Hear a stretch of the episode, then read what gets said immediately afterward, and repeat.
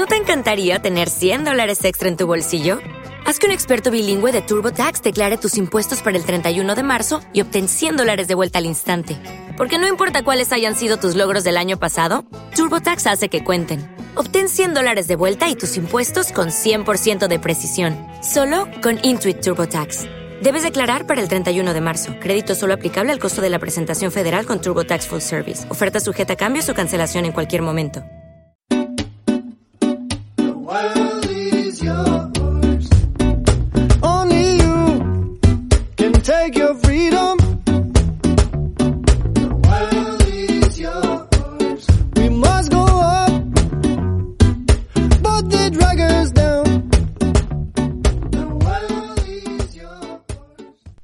Bienvenidos viajeros. Empezamos un nuevo episodio de Viajando sin planes del podcast para empezar a viajar. Esta semana publicaré los dos eh, episodios a principio de semana porque, bueno, porque el podcast de empezar a viajar normalmente lo publico a finales de semana, pero como quería hablar o quería relacionar, llamarme populista, ¿vale? quería relacionar el tema de- del Día del Trabajador en España, el 1 de mayo, eh, con trabajar fuera de, de, tu país de origen o con aquellos, eh, digamos, beneficios o aquellas cosas que damos por sentadas en nuestros empleos, en nuestro día a día, en nuestros contratos, eh, en países con cierto desarrollo en, en materia de derechos laborales. Vale, estoy sonando, estoy sonando muy, muy técnico, ¿eh? Pero, pero, pero bueno, creo que es interesante esto, porque claro, al, cuando empiezas a viajar y sobre todo cuando empiezas a encontrar o, a buscar trabajo fuera de, tu país de, origen, las reglas difieren, son, son diferentes, cambian, eh, no, no siguen los mismos patrones que, que siguen en tu, en tu país, ¿no? Entonces, bueno, no es lo mismo encontrar trabajo en Australia que encontrar trabajo en Tailandia, que probablemente lo sea, eh, pues quizá encontrar trabajo en Vietnam, en China o en Rusia, no sé, me lo estoy inventando, no, bueno, no me estoy inventando, pero que no será lo mismo, ¿no? Em, entonces, yo creo que es interesante hablar del tema, sobre todo porque, porque hay varias cosas que yo al final he aprendido del día a día y, y cosas que parecen obvias, que tenemos asumidas, que no son tan obvias o no son tan normales, ¿no? Por ejemplo, eh, bueno, hablaba primero, quería primero tocar el tema de trabajar ilegalmente, ¿no? Luego iremos a contratos y cosas de estas. Trabajar ilegalmente, bueno, a mí ya partiendo de, la base que trabajar ilegalmente ya me parece dos conceptos que no deberían ni, ni, ir, ni ir unidos, ¿no? Eh, cualquier persona que quiera ganarse la vida debería poder hacerlo, pero bueno, entiendo que, que en este sistema tan perfecto que hemos montado, ¿no? Pues eh, se tengan que proteger los intereses de unos o de otros eh, y, sobre todo de los que te votan. Ho- Hoy mismo tenía aquella conversación de que, que, que, bueno, a ver, yo creo que al final,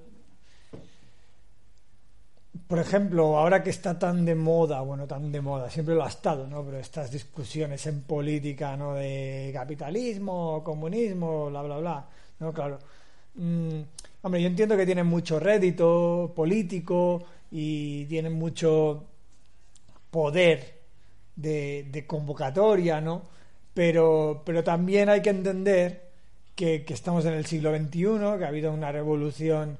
Eh, tranquilos que esto todo irá a, viajar, ¿eh? Lo tengo todo planeado, en mi mente lo tengo todo planeado.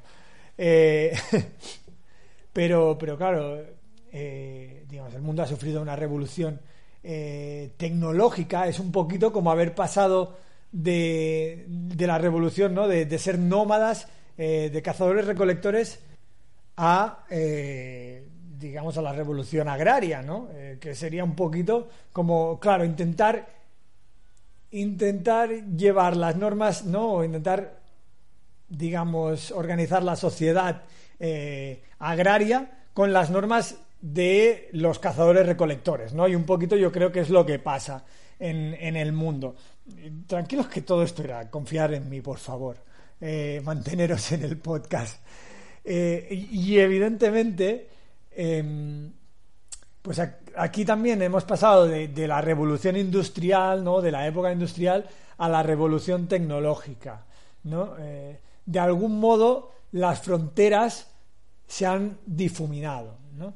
Eh, de una manera increíble. O sea, ahora mismo las fronteras en Internet prácticamente eh, ya no existen. En, para, digamos, para comerciar, casi todos los países han entendido que tener una política abierta ¿no? de comercio es mucho mejor que, que proteger, ¿no? poner aranceles y proteger todo lo de casa, ¿no? De algún modo, eh, todas las fronteras se han abierto y también eh, para las personas se veía que eso se abría, eh, sobre todo antes de la pandemia, eh, al modo de viajes, ¿no? Cada vez más países ofrecían vi visados eh, gratuitos, exenciones de visado, llegabas a países sin tener que sacarte un visado.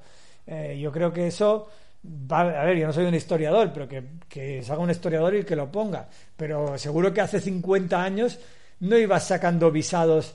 Eh, si no llegabas a países a la puerta y, oye, ah, pase, pase, te ponemos un sello y te damos dos meses gratis. Así que, que realmente, claro, eh, eso, eso está sucediendo, ¿no? Y eso, de algún modo, también afecta a los que viajan, porque al final cuando viajamos, de algún modo, eh, y aunque a muy pocos les guste o lo típico, que a nadie le gusta ser clasificado, ¿no? Pero, pero de algún modo te conviertes en aquello de ciudadano del mundo. Y, y ya no será tanto en, en, alma, ¿no? Quizá, quizá alguno diga, no, pues yo me siento de mi tierra, pues, pues muy bien, ¿no? Pero ya no será tanto en alma que te sientes ciudadano del mundo, pero, pero sí que te sientes ciudadano del mundo en el sentido de, eh, de, de gestionar tu vida, ¿no? de gestionar tu día a día. Al final eh, ya no sigues las normas que, que se siguen en tu país, ¿no? Sigues las normas que se siguen en cada lugar, ¿no? Por ejemplo, si te vas a Australia, eh, será normal que por turnos de noche ¿Te está gustando este episodio? Hazte fan desde el botón apoyar del podcast de Nivos. Elige tu aportación y podrás escuchar este y el resto de sus episodios extra. Además, ayudarás a su productor a seguir creando contenido con la misma pasión y dedicación.